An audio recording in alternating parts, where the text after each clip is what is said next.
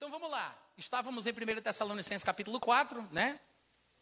E eu não sei se vocês ainda recordam, mas a razão pela qual estamos lendo o capítulo 4 de Tessalonicenses é porque eu disse que leria com vocês todos os capítulos de Tessalonicenses, apenas as partes que falam da volta de Jesus, para provar como é um assunto recorrente, né?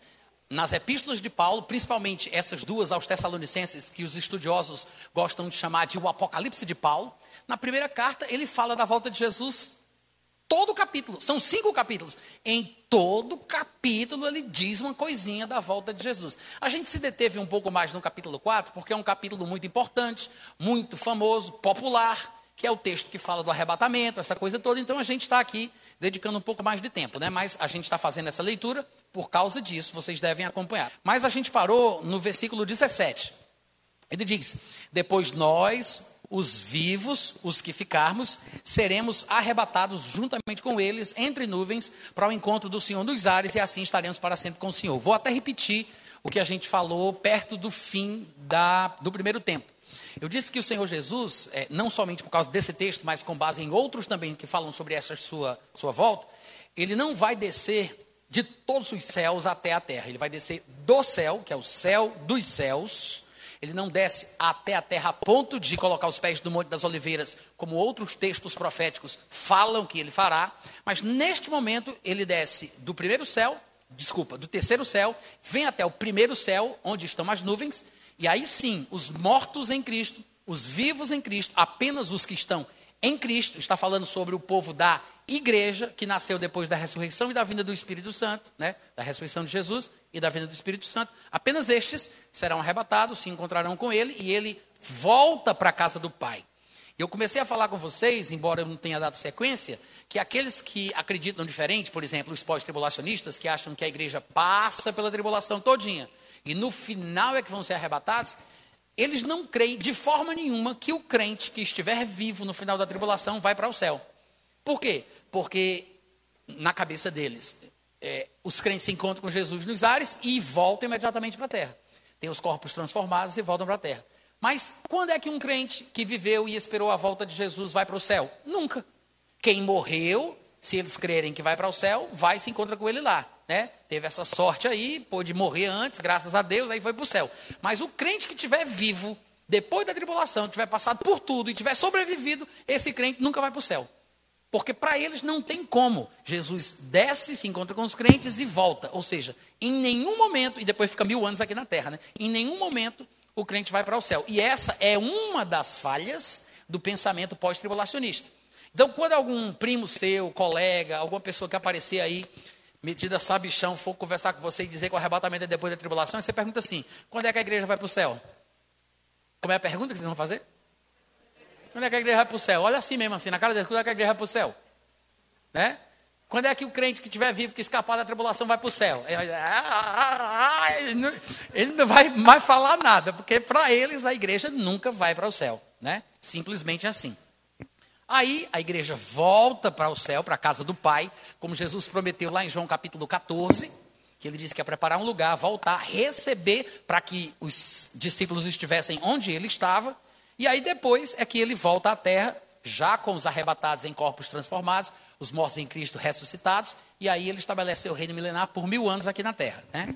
Mas aqui, Paulo está falando sobre este encontro que vai ser por ocasião do arrebatamento, que é quando a igreja, os mortos em Cristo e os vivos em Cristo, recebem a imortalidade e a incorruptibilidade, né? quando os seus corpos são transformados.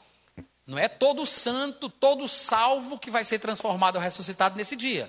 Lembra do que a gente comentou?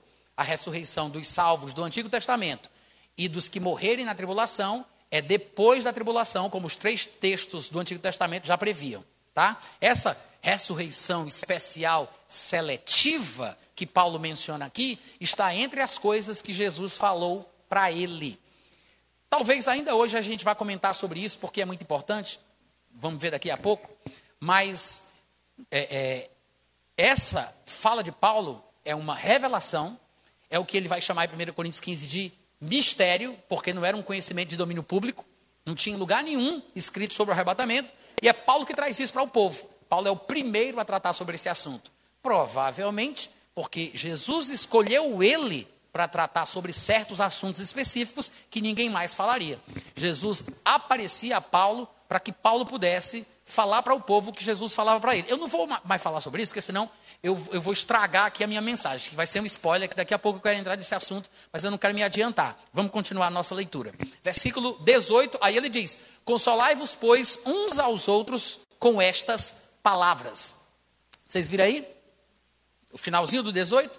Ele diz: Consolai-vos, pois, uns aos outros com estas palavras.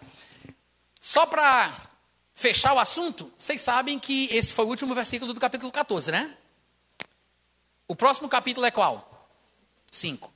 Mas vocês sabem que esse negócio de capítulo e versículo não existia no texto. É uma carta escrita em pensamento corrido, né?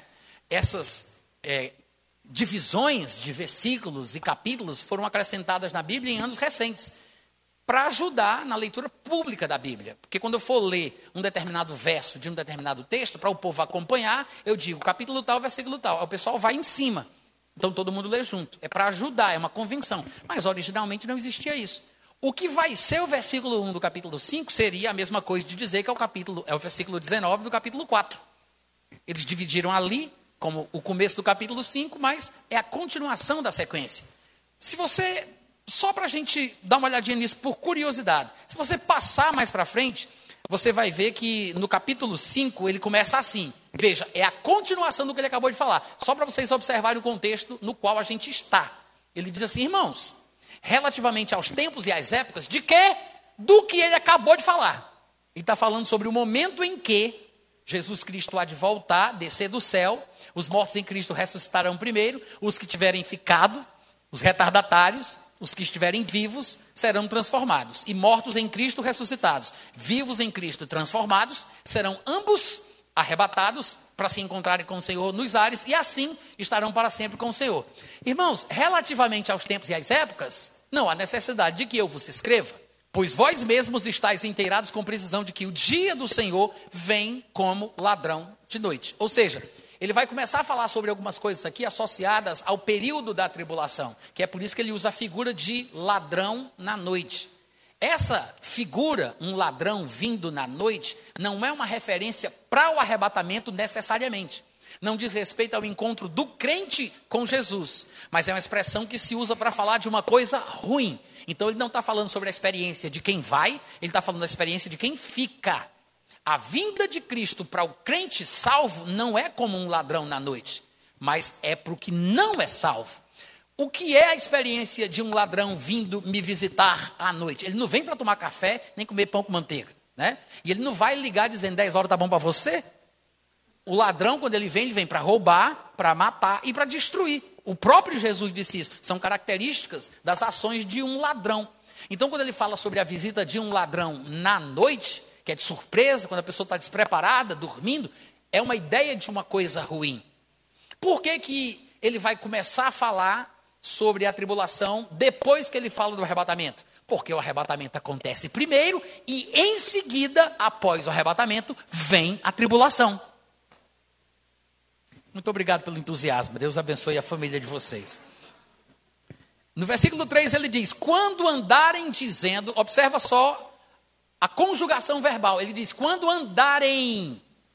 Qual é o, o sujeito implícito aqui? Eles andarem dizendo. Não é quando vocês andarem dizendo, não é quando nós andarmos dizendo, não é quando eu andar dizendo, quando eles. Ele está falando do povo do mundo. Ele está falando com os irmãos, como ele diz no versículo 1, irmãos. Está falando com os irmãos sobre o povo de fora. Então ele diz: quando eles, fica implícito aqui, tá? Quando o povo do mundo andarem dizendo, agora nós temos paz e segurança. O crente não precisa de nenhum tipo de acontecimento social para dizer que tem paz e segurança. Porque a nossa paz, a nossa segurança não se baseia no que acontece, no que deixa de acontecer. Ela está em Cristo Jesus. Mas o povo do mundo precisa que, que coisas aconteçam para que eles achem que agora tem paz. Aí Paulo diz: vou dar um sinal aqui para vocês. Quando eles andarem dizendo, temos paz e segurança, eis que lhes, não é nos, não é vos, é lhes, está escrito aí, ó, no versículo 3, lhes sobrevirá repentina destruição, como vem as dores, aqui está para dar a luz, e de nenhum modo eles, implícito, escaparão.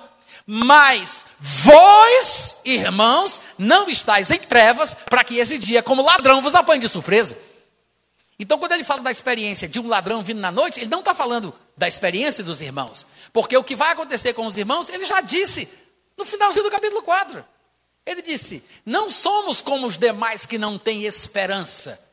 Nós, os que ficarmos vivos, seremos arrebatados. E se morrer, se encontra com Ele. E os que morreram em Cristo não vão, é, é, não vão perder o encontro com Jesus, porque já estão com Ele em espírito e vão ser ressuscitados antes mesmo de nós sermos transformados. E aí ele diz: porém, logo em seguida, porque a ordem, ele fala do arrebatamento no capítulo 4 e fala da tribulação no capítulo 5, é didática. A ordem não é aleatória, não é por acaso. Ah, por que ele falou do arrebatamento no capítulo 4 e falou da tribulação no capítulo 5? Porque o arrebatamento vem antes da tribulação. Por isso. Por isso, tão simples. Mas o povo parece que quer ser inteligente demais a ponto de reinventar as coisas. Né? Fica procurando bases onde não tem. E as bases que tem, eles desprezam. Porque Paulo está falando aqui claramente: primeiro acontece o arrebatamento, depois é que vem a tribulação. Porque há uma ordem, é uma sequência. É por isso que o pessoal não consegue perceber essa revelação tão profunda. O capítulo 4 vem antes do capítulo 5. Quantos aqui já sabem disso? O capítulo 4 vem antes do capítulo 5. E no capítulo 5 ele deixa claro de que as pessoas do mundo, eles procuram paz, eles acham que terão em determinado momento, mas eles experimentarão a destruição, vai vir sobre, mas vós, irmãos, é outra história.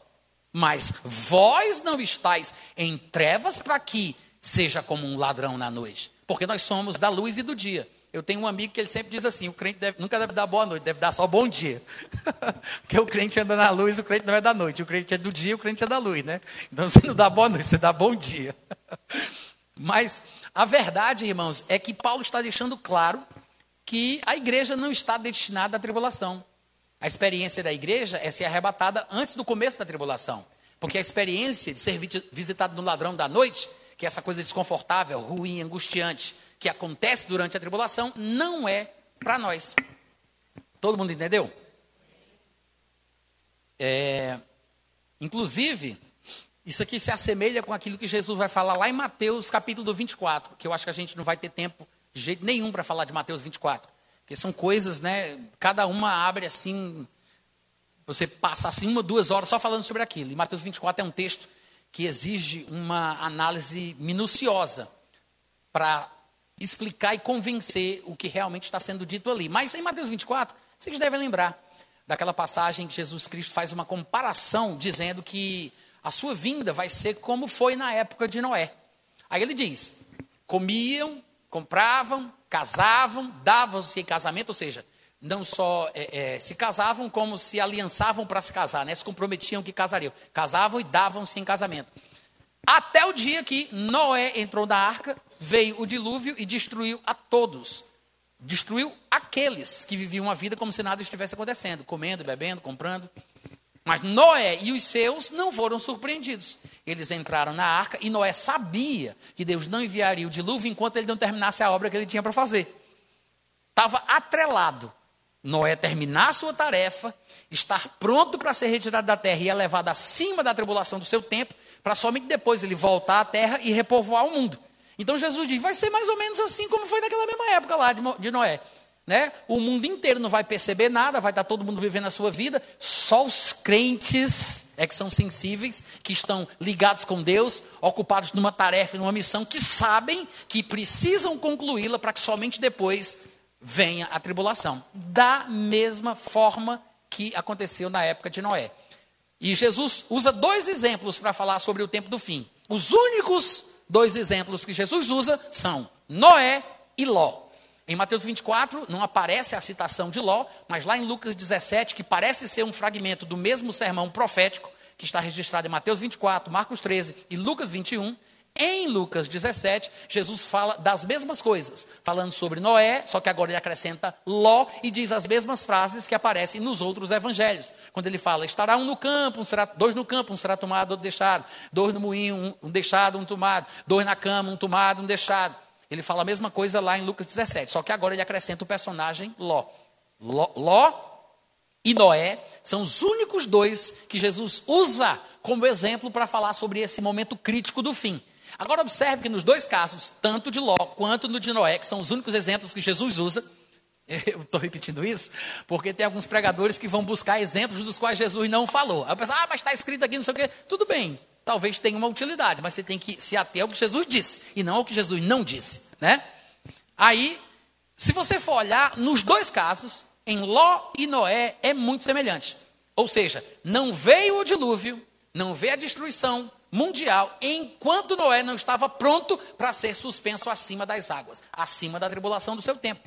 Da mesma forma, não caiu fogo em Sodoma e Gomorra enquanto Ló não foi retirado. Não é verdade?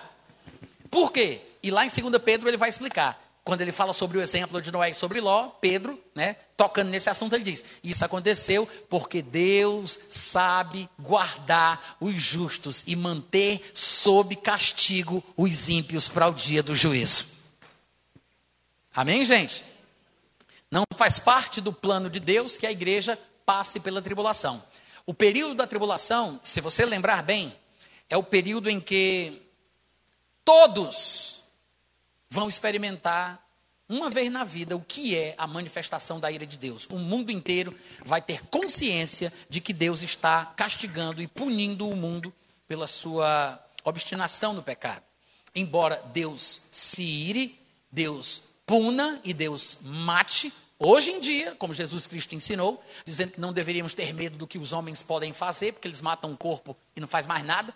Tem que ter medo é de Deus, porque além de matar, ainda joga no inferno né?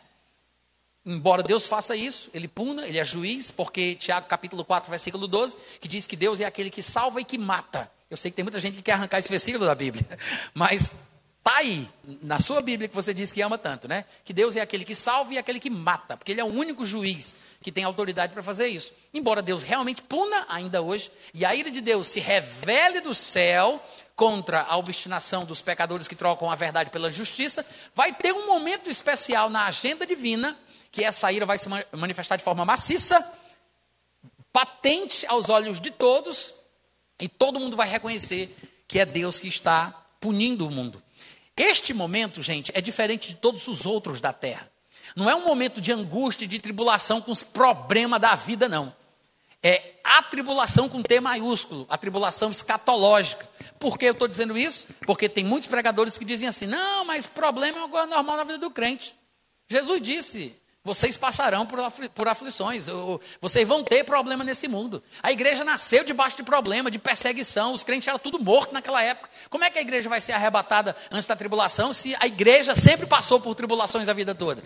Por que, que eles dizem isso? Porque eles não entendem a diferença entre os problemas da vida e a tribulação escatológica. Eles acham que é tudo igual há uma diferença gigantesca. Tanto que vários textos que falam da tribulação usam expressões superlativas para dizer: nunca, jamais houve um tempo como este.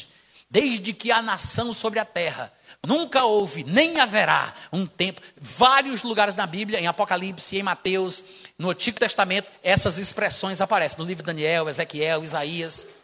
Nunca houve, nem haverá, nunca jamais um terremoto de proporções como nunca houve desde que há nação sobre a terra, diz Apocalipse 16, 19. Ou seja, é uma coisa diferente. Não é, as, não é os problemas da vida que a gente enfrenta, não. É uma coisa especial. É a manifestação da ira de Deus como nunca se viu nessa terra. Há muitas características da tribulação que são explicadas na Bíblia. Só para vocês terem uma ideia, porque tem gente que pensa que a tribulação é somente a angústia que o povo vai sentir por causa das perseguições do anticristo. Mas não é. O anticristo é apenas um dos elementos que trará angústia ao mundo. Mas há muito mais do que isso. A Bíblia fala que o sol ficará preto, a lua vermelha como sangue, as estrelas não darão a sua luz, as estrelas cairão do céu pela terra, terça parte do mar vai ficar vermelho como sangue, uma terça parte das embarcações serão destruídas, vão cair pedras de 30 quilos do céu pela terra, os montes, as ilhas serão movidos do seu lugar, Vai haver terremotos, furacões, como nunca houve no mundo, a ponto de que os homens desmaiarão pela expectativa das coisas que estão para acontecer na terra. Eita glória! Hein? É forte, Brasil!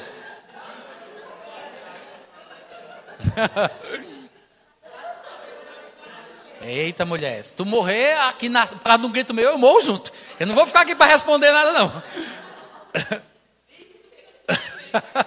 tá viva, né? Afinando o sangue aí.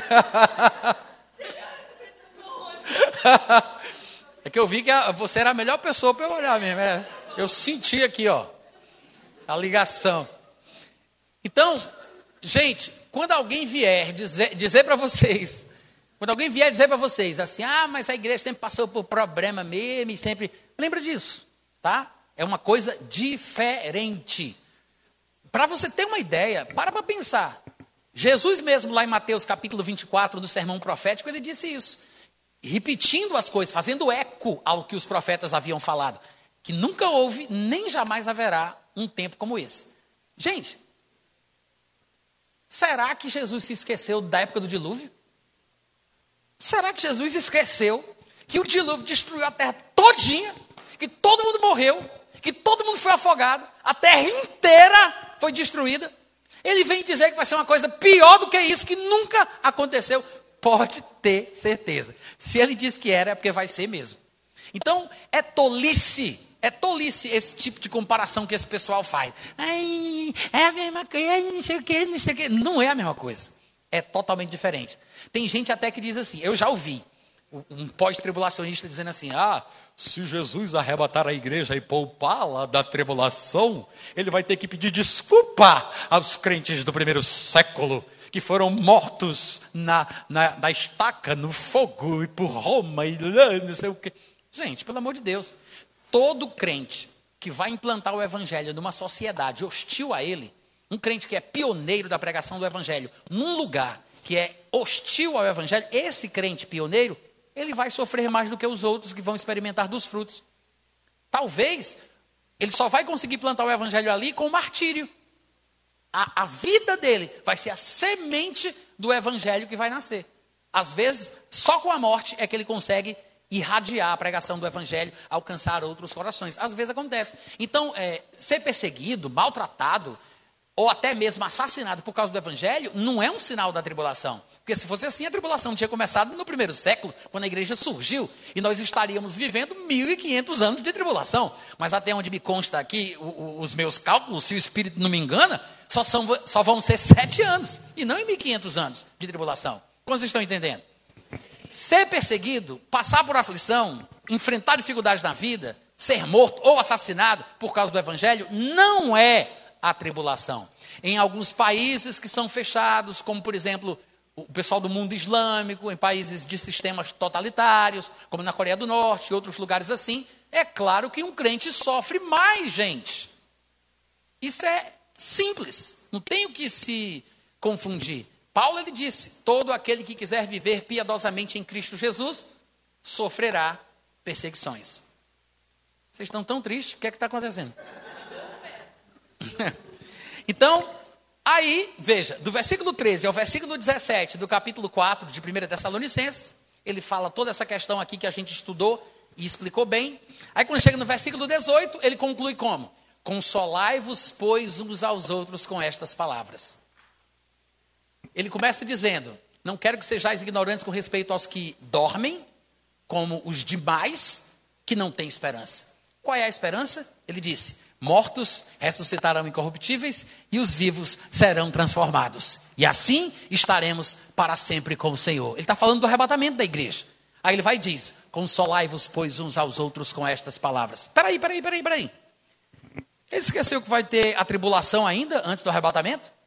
Será que ele esqueceu que Satanás vai tocar o terror na terra e que o anticristo vai perseguir os crentes? E vai ser aquele pega, não pega, pega, não pega, hora não pega? Como é que ele fala do arrebatamento e depois diz consolai-vos uns aos outros? Será que ele esqueceu desse pequeno detalhe da tribulação antes do arrebatamento? Porque se realmente fosse assim como o pessoal pensa, veja como não faz sentido. Aí logo depois vai vir aquela agonia toda, vai ser decapitação para cá, decapitação para lá, os pais vão entregar os filhos, os filhos vão entregar o pai, aí vai ter gente morrendo aí em bando de lata, consolar-vos, pois, uns aos outros com essas palavras. Faz sentido? Não. Por que, que Paulo não falou da tribulação? Ele fala do arrebatamento, aí depois diz consolai-vos. Por quê? Porque não existe a tribulação para o crente. Ele vai falar da tribulação. Depois do consolai-vos, pois, uns aos outros. Aí ele diz: com respeito aos tempos e às épocas, não há necessidade de que eu vos escreva, porque estáis inteirados com precisão de que o dia do Senhor vem como ladrão de noite, quando andarem dizendo paz e segurança, eis que lhes virá a destruição, como vem as dores, aqui está para dar ladrões, e de um modo eles escaparão, mas vós, irmãos, não estáis em trevas, para aquele dia como ladrão vos apanhe de surpresa. A tribulação vem depois do arrebatamento, vem depois do consolo para o crente. É claro que muita gente não percebe isso, né? Mas agora, no último capítulo de Tessalonicenses, onde Paulo fala sobre a volta do Senhor, capítulo 5, versículo 23, ele vai dizer assim: O mesmo Deus da paz vos santifique em tudo. Aí ele explica o que é essa santificação total, né? Ele menciona as partes do homem que vão experimentar a santificação: espírito, alma e corpo. E veja que é só isso, tá, gente? Vocês estão me acompanhando? Por que, que eu estou dizendo isso? Porque estas são as partes que constituem o ser humano: espírito, alma e corpo. E é nessa ordem, não é corpo, alma e espírito, não, viu? É do mais importante para o menos importante. É de dentro para fora e não de fora para dentro. Não é corpo, alma e espírito. É espírito, alma e corpo. E o mesmo Deus da paz vos santifica em tudo. O que é tudo? Ele disse: espírito, não, tudo é isso: espírito, alma e corpo. Cadê o ego? Cadê o superego? Cadê o id? Cadê o. Não, não importa. Os nomes que as pessoas criam para designar aspectos de cada uma destas três partes não interessa. O fato é que o homem completo é espírito, alma e corpo. Até esses três termos são usados na própria Bíblia por outras palavras diferentes, o que importa é que você saiba que só são três partes, ainda que outros termos sejam usados para designá-las em outras passagens da Bíblia. Como, por exemplo, o corpo aqui é chamado em outros lugares de carne. Lá em Romanos capítulo 8, versículo 13, por exemplo, ele começa usando a expressão carne e termina o mesmo versículo usando a expressão corpo, mas falando da mesma coisa. Ele diz: Se viverdes segundo a carne, caminhais para a morte, mas se pelo Espírito mortificardes os feitos do corpo, certamente vivereis. Por quê? Porque carne e corpo são a mesma coisa. Não são duas coisas diferentes.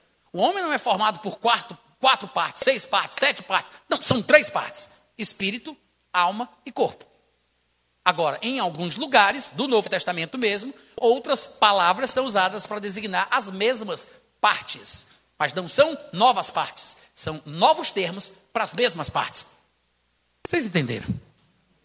Ou não? Tudo bem? Isso é importante, tá, gente? De fato, 1 Tessalonicenses 5, 23, é, eu, eu não sei se eu posso dizer é o, com artigo definido, né? O mais importante versículo sobre a constituição do gênero humano como o homem é formado, isso é básico na vida cristã, para se entender o crescimento espiritual, o relacionamento do homem com Deus, a sua própria constituição, os, os, sentimentos e inclinações que estão em conflito em sua natureza, enquanto ele está nessa forma terrena. É básico, é muito importante. Esse talvez seja, talvez, o mais importante versículo de toda a Bíblia sobre a constituição humana. Porque a Bíblia é uma revelação progressiva. Deus vai revelando cada vez mais à medida que o tempo passa. Nas páginas da Bíblia, você vai entendendo que Deus vai descortinando, vai demonstrando, vai falando mais. A Bíblia deixa isso é, é, de forma bastante clara. Se você for olhar, por exemplo, alguns textos, Jesus diz: Olha, profetas e reis sábios quiseram ver, quiseram ouvir, não puderam. Por quê? Porque Deus só começou a revelar certas coisas de Jesus para frente. Lá em 1 Coríntios 2, Paulo também vai dizer: nem olhos viram, nem ouvidos ouviram, nem entrou em coração humano aquilo que Deus preparou para aqueles que Ele amam. Aí no versículo 10 ele diz: Mas Deus revelou para a gente pelo seu Espírito. Porque o Espírito de Deus averigua minuciosamente, perscruta todas as coisas, inclusive as, as profundezas de Deus. Então, é no Novo Testamento, é na nova aliança que as coisas começam a ser reveladas. Porque no Antigo eram vislumbres, eram sombras, mas não estava claro. Só de Jesus para frente que as coisas começam a ser esclarecidas. Em Mateus capítulo 13, versículo 34 e 35, a Bíblia diz que Jesus se, se, dirigia às multidões por parábolas, e sem parábolas nada lhes dizia, para que se cumprisse o que estava escrito no livro de Isaías, que diz: Abrirei a minha boca em parábolas e publicarei, tornarei público, coisas ocultas desde que o mundo começou.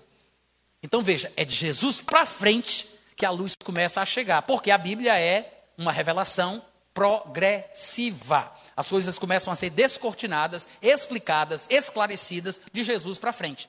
Então você não vai encontrar texto como esse falando sobre a constituição humana. Nós temos textos relativamente enigmáticos no Antigo Testamento. Gênesis, no capítulo 1, no capítulo 2, quando a Bíblia diz que Deus formou o homem do pó da terra, soprou nas suas narinas e ele passou a ser alma vivente. Você não percebe, mas as três partes estão ali.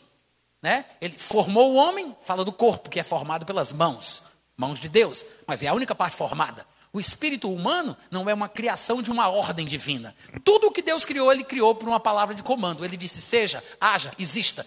O homem não.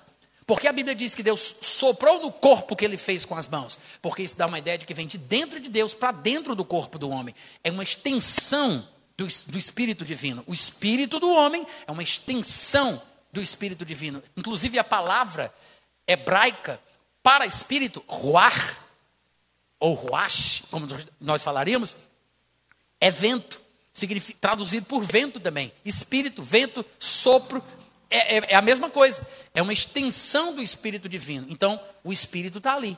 E aí ele diz que quando esse Espírito que veio de dentro de Deus se junta neste corpo que ele formou do barro da terra, aí o Espírito de Deus, ele vem de dentro de Deus, o Espírito que Deus soprou, se junta com este corpo formado pelas mãos de Deus do barro da terra, Aí, quando se junta, surge a alma. Mas os três estão ali naquele texto. A gente não vê. Por quê? Porque talvez não tenhamos familiaridade com os textos do Novo Testamento, onde a coisa é revelada de forma explícita e objetiva. Por isso, 1 Tessalonicenses 5,23 é tão importante. Para você se entender, entender a constituição do gênero humano. Mas essa revelação, ela vai progredindo ao longo de toda a Bíblia. Vocês estão acompanhando? Mas por incrível que pareça, veja que o que eu chamo, o que eu gosto de chamar de o versículo mais importante da Bíblia sobre a constituição do gênero humano é um versículo escatológico. Olha que coisa. A gente havia comentado aqui no primeiro tempo que de 37 a 40% de toda a Bíblia é só escatologia. Só tem, três, só tem três epístolas, três livros do Novo Testamento que não falam da volta de Jesus. Filemão, 2 João e 3 João. O versículo mais importante sobre a constituição do gênero humano é um versículo escatológico, porque ele diz: O mesmo Deus da paz vos santifique em tudo, e todo o vosso espírito, alma e corpo sejam conservados íntegros e irrepreensíveis para a vinda do Senhor Jesus. Até aqui ele tem que meter o negócio da vinda de Jesus no meio. Para você ver como é um assunto recorrente e importante. Então, se eu conseguir tirar o preconceito da sua cabeça com essa aula de hoje, né, que ainda não acabou, não sei exatamente quanto tempo falta para acabar, mas deixa eu ver aqui. Ainda tem tempo.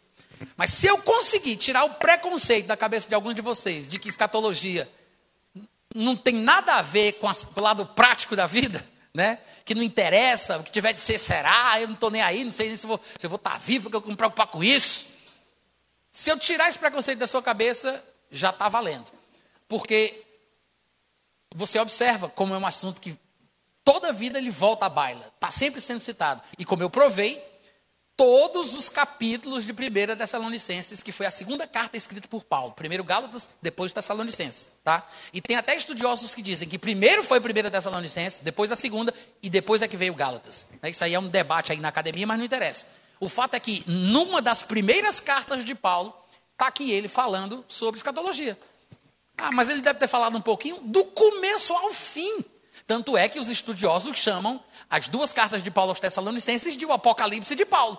É só escatologia para lá e para cá, para lá e para cá, o tempo inteiro. É o capítulo 1, capítulo 2, capítulo 3, capítulo 4. O tempo inteiro. O homem não para de falar da volta de Jesus, do arrebatamento, do que vai acontecer, da vinda, do... o tempo inteiro. E tem uma relevância. Tanto é que você acaba de observar, nesse último versículo que a gente leu, né, dessa pequena série, que ele, ele, ele demonstra uma razão de ouro por que, que a gente tem que pensar no que está por vir, nesse encontro com o Senhor Jesus, nessa futura prestação de contas. Porque a vontade de Deus é que nós sejamos santificados. Uma santificação total, né? Tudo: espírito, alma e corpo. E que os três sejam conservados, íntegros e irrepreensíveis até a vinda de Jesus. Ou seja, eu vou prestar conta.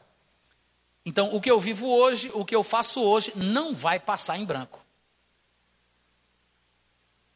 Vocês estão tristes? Não vai passar em branco. Outra coisa interessante é que ele tenha dito isso, ó. Deus quer que o espírito, a alma e o corpo sejam conservados íntegros e irrepreensíveis. Ó, primeiro, o homem completo é os três juntos, tá? Eu não sou só uma coisa separada das outras, não.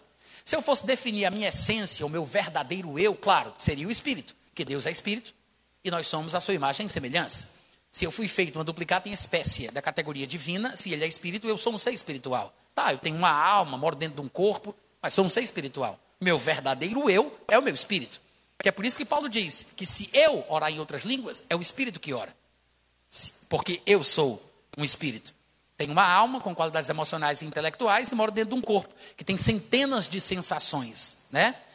É, dessas sensações ou sentidos, como se fala tecnicamente aí na ciência, dessas centenas de sentidos, cinco sentidos são mais populares: visão, audição, tato, paladar e olfato. Não são os únicos, são centenas, mas esses cinco são mais populares. Mas ajuda a identificar o que é o corpo, né? É interessante que ele tenha dito que Deus quer conservar os três, porque o homem completo é formado pelos três. A gente divide cada um por questões didáticas. Entendeu o que eu falei? Por questões didáticas, para a gente se entender, se conhecer, para a gente explicar qual a inclinação de cada um, o que é contra a vontade de Deus, qual se inclina para as coisas de Deus, para a gente entender. É questão didática. Mas o homem completo é os três. Só que é possível que um crente não consiga conservar os três até a volta de Jesus. A vontade de Deus é que os três sejam conservados: espírito, alma e corpo. Os três. Mas tem crente que acaba conseguindo conservar a salvação no seu espírito, mas morre fisicamente por causa de pecado. É possível. Eu não estou dizendo que todo pecado mate, mas a Bíblia mostra que pessoas podem ficar doentes e morrerem antes do tempo por causa do pecado. A pessoa conseguiu até é, conservar a salvação do seu espírito, mas não conseguiu salvar, conservar o seu corpo. Morreu novo, com 43 anos, 46, 59, 38, sei lá, morreu novo né? Já que Deus, a última ordem de Deus era para que o homem vivesse até os 120 anos, o homem que morre com 40, com 50, está morrendo novo. Deus quer que os três sejam conservados, mas nem sempre todo crente consegue conservar os três. Em 1 Coríntios capítulo 5, Paulo fala de um homem, por exemplo, que Paulo achava melhor que ele fosse morto. Paulo disse: Olha, eu ouvi falar que há entre vocês pecado de imoralidade que nem mesmo entre os gentios o pessoal tem coragem de praticar. Tem gente aí que eu fiquei sabendo que está tendo relações sexuais com a mulher do pai dele. Devia ser uma madrasta, né? Provavelmente. Aí ele diz: Eu não estou aí, não, mas eu vou tomar uma decisão. Eu quero que vocês concordem comigo, hein? No poder do Espírito de Jesus, que no nome de Jesus ele seja entregue a Satanás. No nome de Jesus, eu vou entregar ele a Satanás. Vamos entregar a Satanás em nome de Jesus. Para a destruição da carne, do corpo, a fim de que o espírito seja conservado, seja salvo no dia de Cristo. Ou seja, Paulo disse em 1 Tessalonicenses 5,23 que a vontade de Deus é que nós conservemos espírito, alma e corpo para a vinda do dia de Cristo. Mas aí Paulo está falando, não, eu acho que esse aí tem que ser entregue a Satanás em nome de Jesus para a destruição do corpo. O corpo seria destruído, ele morreria fisicamente mais cedo, mas não perderia a salvação, a fim de que, ele diz isso, mostrando que a razão pela qual ele quer que ele morra mais cedo, a, é, a fim de que, no dia de Cristo, o seu espírito seja salvo. Ou seja, se ele continuasse vivo, parece que Paulo acreditava que isso poderia comprometer, inclusive, a salvação do seu espírito. Que se ele continuasse descendo na banguela do pecado do jeito que ele ia, poderia chegar num momento em que ele negasse o nome do Senhor que o resgatou. E ele teria o seu nome tirado do livro da vida. Então, se ele corre o risco de perder a salvação espiritual, é melhor que ele morra mais cedo do que ele morrer mais tarde. Vocês podem dizer amém de vez em quando, gente? Seria melhor que ele morresse mais cedo do que ele morrer mais tarde, né? Aí o pessoal vai dizer assim: ah, mas que fim horroroso. É melhor um fim horroroso do que um horror sem fim. Quem entendeu, receba. Né? É melhor um fim horroroso do que um horror sem fim. Dos males o menor, né? No mundo ideal, há uma diferença entre o mundo ideal e o mundo real, tá? No mundo ideal, seria o crente conservando os três: espírito, alma e corpo. Mas no mundo real, falando da vida como ela é, nem sempre acontece. Paulo disse que o Deus da paz vos santifique em tudo, e todo o vosso espírito, alma e corpo sejam conservados, íntegros e irrepreensíveis, para o encontro com o Senhor Jesus. Mas aí ele mostra que em outras situações tem gente morrendo mais cedo.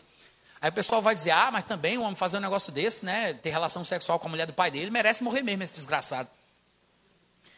Uhum. Só que em 1 Coríntios capítulo 11, Paulo vai falar da mesma coisa acontecendo com outros irmãos que não cometiam esse pecado.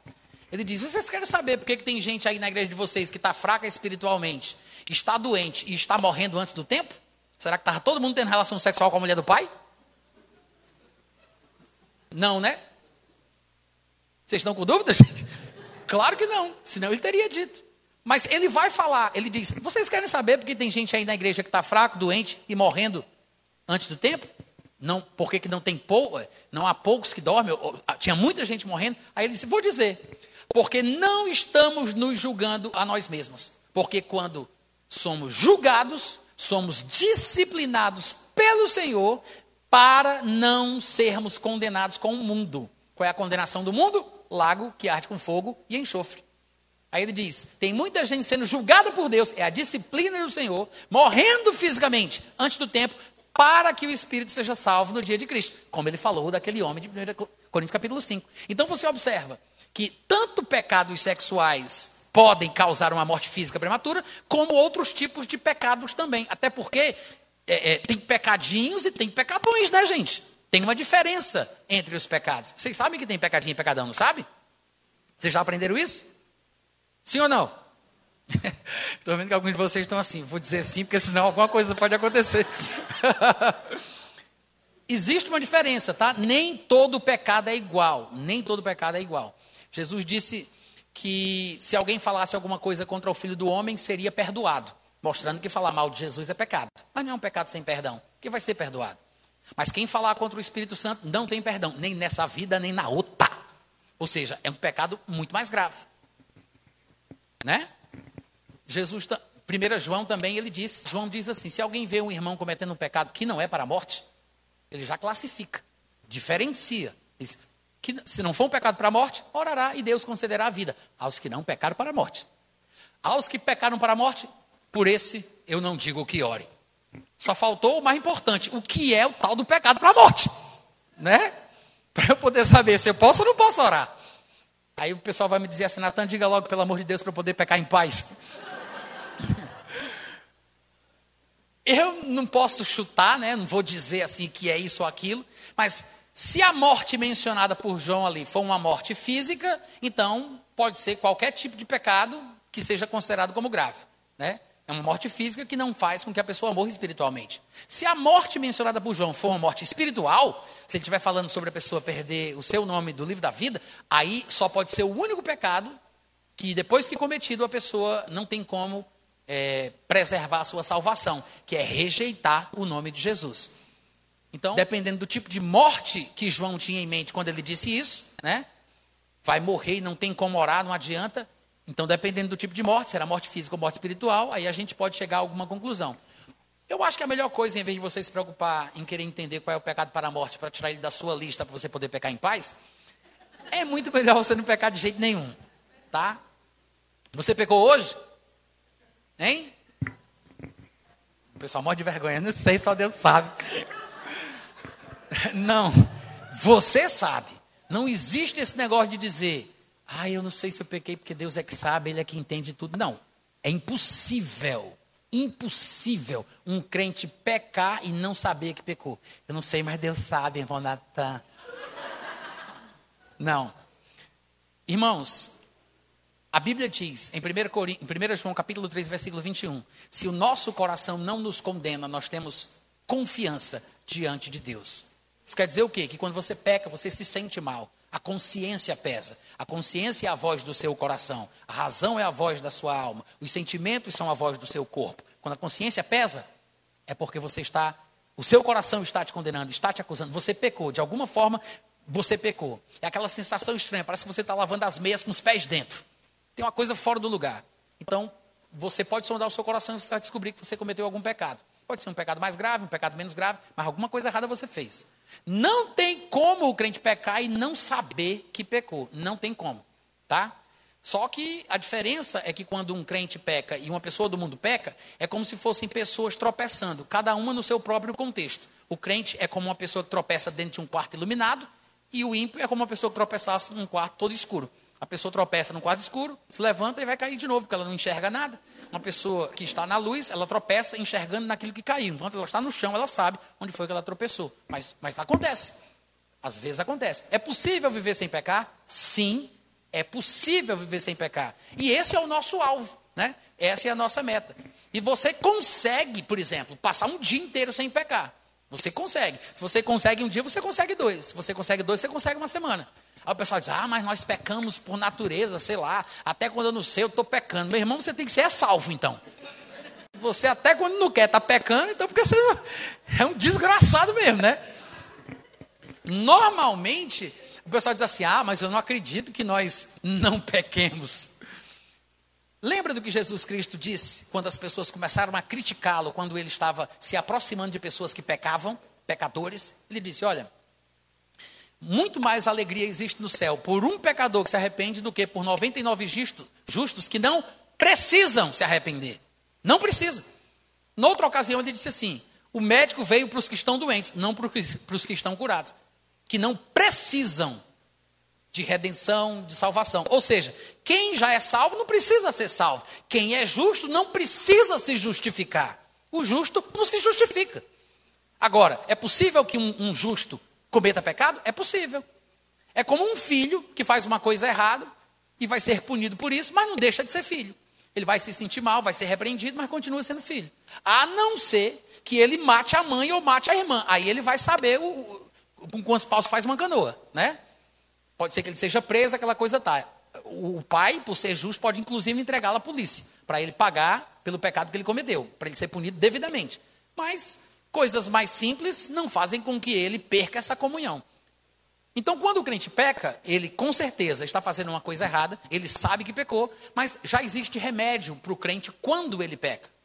Não é obrigado pecar. Você não tem que trabalhar para pecar porque é antibíblico não pecar.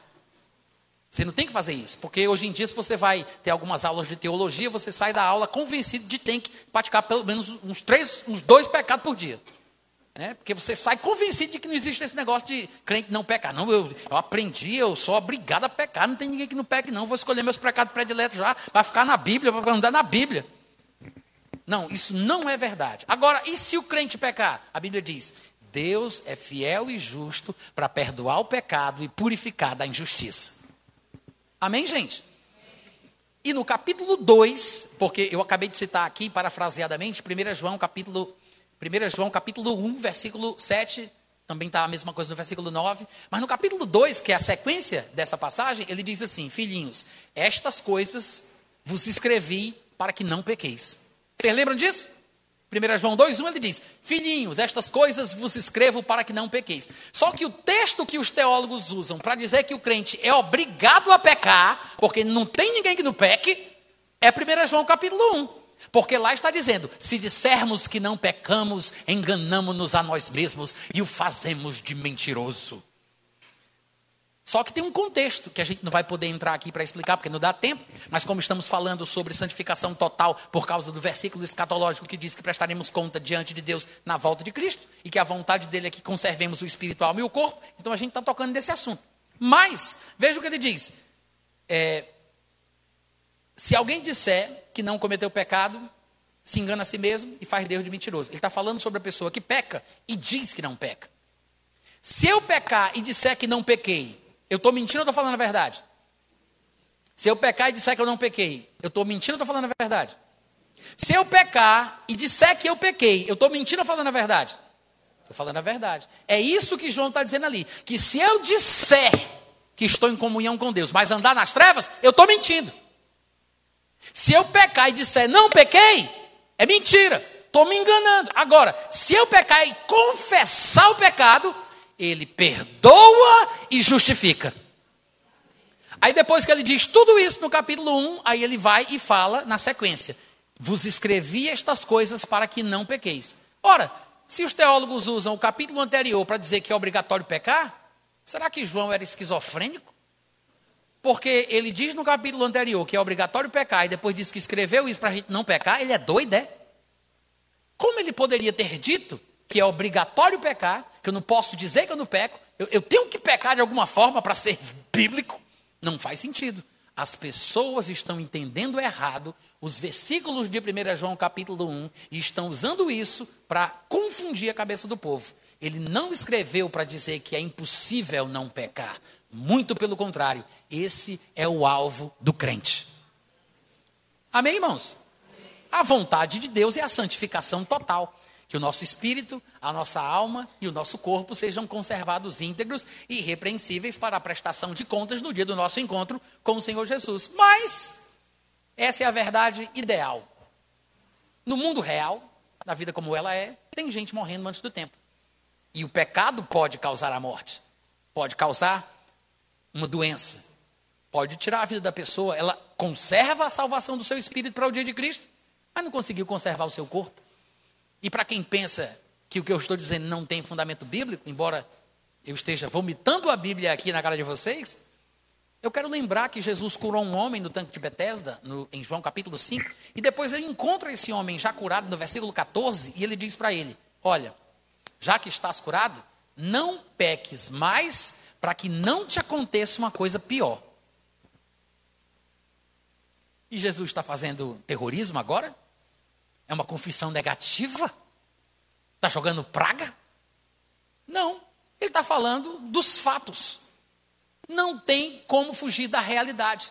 Não adianta fingir de morto. Não adianta enfiar a cabeça num buraco de terra como um avestruz. Ou você encara a realidade da vida como ela é, ou você vai ser um crente que vai se decepcionar com Deus no dia que uma promessa que não foi feita não se cumprir. Ah, mas eu achei isso, eu achei aquilo. Nunca Deus prometeu isso para você. Nunca Ele disse isso. Você estava com esperanças que não se baseiam na Bíblia. É melhor você saber da verdade dos fatos agora do que quando você estiver fragilizado por alguma decepção, alguma tristeza, algum problema que você possa enfrentar. Amém, gente? Então, é verdade. Os crentes podem morrer por causa de pecado. Podem até perder a salvação, tá? A Bíblia ensina sobre a possibilidade da perda da salvação. Mas é, isso é outro assunto né? Embora esteja dentro da matéria de escatologia, tá? Porque existe a escatologia universal, né? Que fala da tribulação, do arrebatamento, da vinda de Jesus, do milênio, a ressurreição dos mortos, e existe aquela escatologia individual, quando nós falamos sobre a nossa vida, a nossa, a nossa prática do dia a dia, o nosso julgamento pessoal, a nossa prestação de contas, o recebimento dos galardões, morte física prematura e, e por aí vai. Amém, gente? ainda, ainda querendo convencer vocês da importância da escatologia, eu quero lembrar que em Hebreus capítulo 6, o autor da epístola diz que a escatologia faz parte daquilo que ele chama de princípios elementares da doutrina de Cristo. Algumas versões vão dizer princípios rudimentares, os rudimentos, a base, o fundamento, o alicerce. Em Hebreus capítulo 6, versículo 1 e 2, ele diz assim: Por isso, pondo de parte os princípios elementares da doutrina de Cristo, deixemos-nos levar para o que é perfeito, não lançando de novo a base do arrependimento de obras mortas, da fé em Deus, o ensino de batismos, no plural, que tem três batismos: batismo no corpo de Cristo, a pessoa nasce de novo, batismo nas águas, que é uma figura verdadeira da morte e ressurreição, e o batismo no Espírito Santo, com a evidência bíblica de falar em outras línguas. Aí ele diz: o ensino de batismos, a imposição de mãos, a ressurreição dos mortos e o juízo eterno. Vou repetir. Ele fala que nós temos que nos deixar levar para o que é perfeito e não ficar no mesmo assunto a vida inteira, rodeando ali, comendo só aquele leitezinho, tem que partir para o que é sólido. É o que ele diz no final do capítulo 5, é que ele emenda. Inclusive, é no capítulo 5 que ele usa a primeira vez a expressão princípios elementares da doutrina de Cristo. Aqui ele só repete. Então ele está falando que a vontade de Deus é que cresçamos, que amadureçamos, que avancemos e não ficar presos nas mesmas coisas de sempre, falando do que é básico, fundamental, rudimentar, meu caro Watson. Ele diz: não vamos lançar de novo os princípios rudimentares da doutrina. Ficou com a frase? Princípios elementares da doutrina de Cristo? Aí ele vai enumerar seis pontos doutrinários que caracterizam o cristianismo. Eu vou até repetir para vocês: arrependimento de obras mortas, fé em Deus, ensino de batismos, imposição de mãos, ressurreição dos mortos e juízo eterno. Contou seis? Dos seis, dois, ó, são seis. Claro que existem outros princípios que são apresentados em outros lugares do Novo Testamento. Mas aqui ele fala de seis. Dos seis, dois são escatológicos: ressurreição dos mortos e juízo eterno. Peraí, peraí, peraí. Ele chamou isso de princípio elementar? Ressurreição dos mortos? Juízo eterno. Não é só para crente graduado, bigode grosso, não. De 10 anos de crente. Não é só para velho convertido, não. Não. É um princípio elementar da vida cristã, do cristianismo. É uma coisa básica. Qualquer discipulado tem que falar de escatologia. Ressurreição dos mortos, juízo eterno e algumas outras coisinhas mais. Ou seja, vocês perceberam que a escatologia é um princípio elementar do cristianismo? Foi isso que ele disse. Ressurreição dos mortos, juízo eterno, faz parte da escatologia. E ele chama isso de princípio elementar. Amém, gente? Além disso, existem alguns versículos populares, eu até já falei para vocês aqui de um deles, né, como 1 Tessalonicenses 5, 23, o mesmo Deus da paz vos santifique em tudo, e todo o vosso espírito, alma e corpo sejam conservados íntegros e irrepreensíveis até a vinda de nosso Senhor Jesus Cristo. É um versículo relativamente popular e tem a sua importância. Talvez o mais importante versículo que fala da constituição do gênero humano. Mas existem outros versículos bem populares que falam de escatologia e a gente não percebe. Porque a gente não sabe direito o que é escatologia. Talvez alguns de nós até desprezemos o estudo da escatologia. E a gente está como que com os olhos vendados para enxergar a escatologia quando ela aparece diante dos nossos olhos. A gente despreza tanto, menospreza tanto, minimiza tanto, que a gente não vê. Quer ver um versículo bem popular, que é um versículo de escatologia, e a gente não percebe? Vou citar o versículo e vocês vão lembrar. Ele diz: Procura apresentar-te a Deus aprovado como obreiro que não tem de quem se envergonhar, que maneja bem a palavra da verdade. Vocês lembram desse versículo? Todo mundo já ouviu ele? Segundo Timóteo, capítulo 2, versículo 15. É um versículo que fala de escatologia. Não tem quem pense, né? Não, não acredito. É, o contexto é totalmente escatológico. Eu vou ler o resto para você perceber. Olha o que ele diz. Timóteo, procura apresentar-te a Deus como obreiro que não tem de que se envergonhar, que maneja bem a palavra da verdade, ou seja, que tem entendimento daquilo que é certo. Você não tem vergonha de debater sobre o assunto. Você maneja bem a palavra da verdade. Ele não está falando sobre saber abrir a Bíblia no capítulo e versículo certo. Não é isso que ele está falando. Ele está falando sobre entender a palavra da verdade e não sobre abrir a Bíblia na página correta. Aí ele diz: Evita igualmente os falatórios inúteis e profanos, pois os que deles usam fazem com que a impiedade seja ainda maior. Quando ele diz evita os falatórios inúteis e profanos, automaticamente a nossa cabeça pensa que ele está falando de palavrões, xingamentos, palavras de baixo calão, né? Falatório inútil e profano é ficar conversando sobre o BBB, discutir sobre a novela, é ficar falando besteira, miolo de pote, como diz o cearense, né? Ficar falando água. Ele não está falando disso. O que é que ele chama de falatório inútil e profano? Doutrinas que tratam de questões escatológicas que não estão sendo bem manejadas pelos falantes. Ou seja, as pessoas que tratam sobre isso, o que tem a dizer é inútil. É uma profanação, que é o contrário daquilo que é santo. Eles não estão santificando a verdade. Eles estão profanando a verdade, falando o que eles falam sobre esta doutrina escatológica. Como é que a gente sabe que é isso que Paulo está falando? Porque ele vai continuar falando, ele não para aqui. Ele diz: evita o falatório inútil, profano, que faz com que aqueles que usam esse tipo de fala, de retórica, de argumento, aumentam ainda a impiedade. Além disso, a linguagem deles corrói como câncer, entre os quais se incluem Imedeu e Fileto. Eles se desviaram da verdade, falando, asseverando, pregando, garantindo que a ressurreição já aconteceu. Ele está falando da ressurreição, uma doutrina elementar do cristianismo.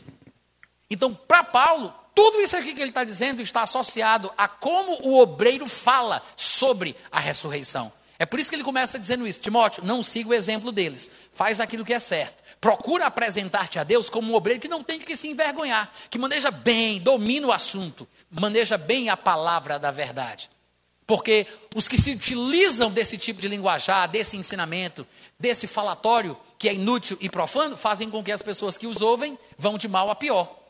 Eles se desviaram da verdade porque estão pregando que a ressurreição já aconteceu. Você percebeu isso? E é interessante que ele use a expressão linguagem que corrói como câncer. Por quê? Porque Paulo, em outros lugares, como por exemplo Tito, capítulo 2, versículo 1, 2 Timóteo, capítulo 4, versículo 3, ele vai usar uma expressão que até hoje a gente lembra: a sã doutrina. Paulo cunhou essa expressão, sã doutrina. Todo mundo menciona isso. Mas observe que o mesmo Paulo que inventou essa fala, sã doutrina, foi quem disse que há também linguagens que corroem como câncer. Porque assim como existe uma doutrina sã, e você sabe que a palavra sã aí está sendo usada como saudável, eu acho que tem três sentidos em português para a palavra são, né? Tem o verbo ser, eles são, tem o, o São de São Sebastião, São Francisco, São Damião, né? São, o santo, e tem o São de saudável, né? Sã feminino, são masculino. Quando ele diz aqui sã doutrina, ele está falando da doutrina saudável. Aí ele diz que, dependendo do que a pessoa fala, a linguagem dela não é a sã doutrina, mas é uma linguagem doentia.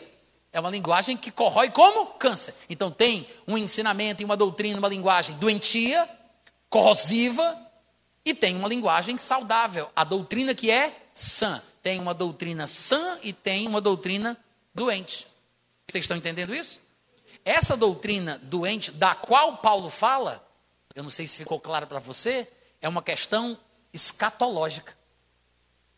Porque, segundo Paulo, eles, a quem ele diz que faziam isso, sobre quem ele diz que faziam isso, eles estavam dizendo que a ressurreição já tinha acontecido. E isso estava pervertendo a fé dos que os ouviam. Você diz, que coisa forte. Paulo está chamando esse povo disso tudo só por causa de uma questão doutrináriazinha. Por que, que a gente às vezes pensa assim? Porque a gente não entende a relevância dos princípios elementares da doutrina de Cristo. A gente não entende o que está por trás da compreensão bíblica relacionada à ressurreição, à salvação, o arrebatamento, o julgamento eterno, o juízo eterno. Amém, gente? Eu não vou explicar mais sobre essa questão aqui, porque a gente não tem tempo para isso, mas só para a gente concluir, eu quero que você observe que aqui nessa passagem, Paulo está falando de alguns que, segundo ele, se desviaram da fé porque estavam pregando que a ressurreição já tinha acontecido. Mas na mesma época de Paulo, na mesma época de Paulo, ele vai dizer lá em 1 Coríntios capítulo 15, versículo 2, que alguns dos irmãos da igreja de Corinto estavam dizendo que não existia a ressurreição. Ele diz: Ora, se é corrente pregar-se que Cristo ressuscitou dentre os mortos, como, pois, afirmam alguns dentre vós da igreja de Corinto?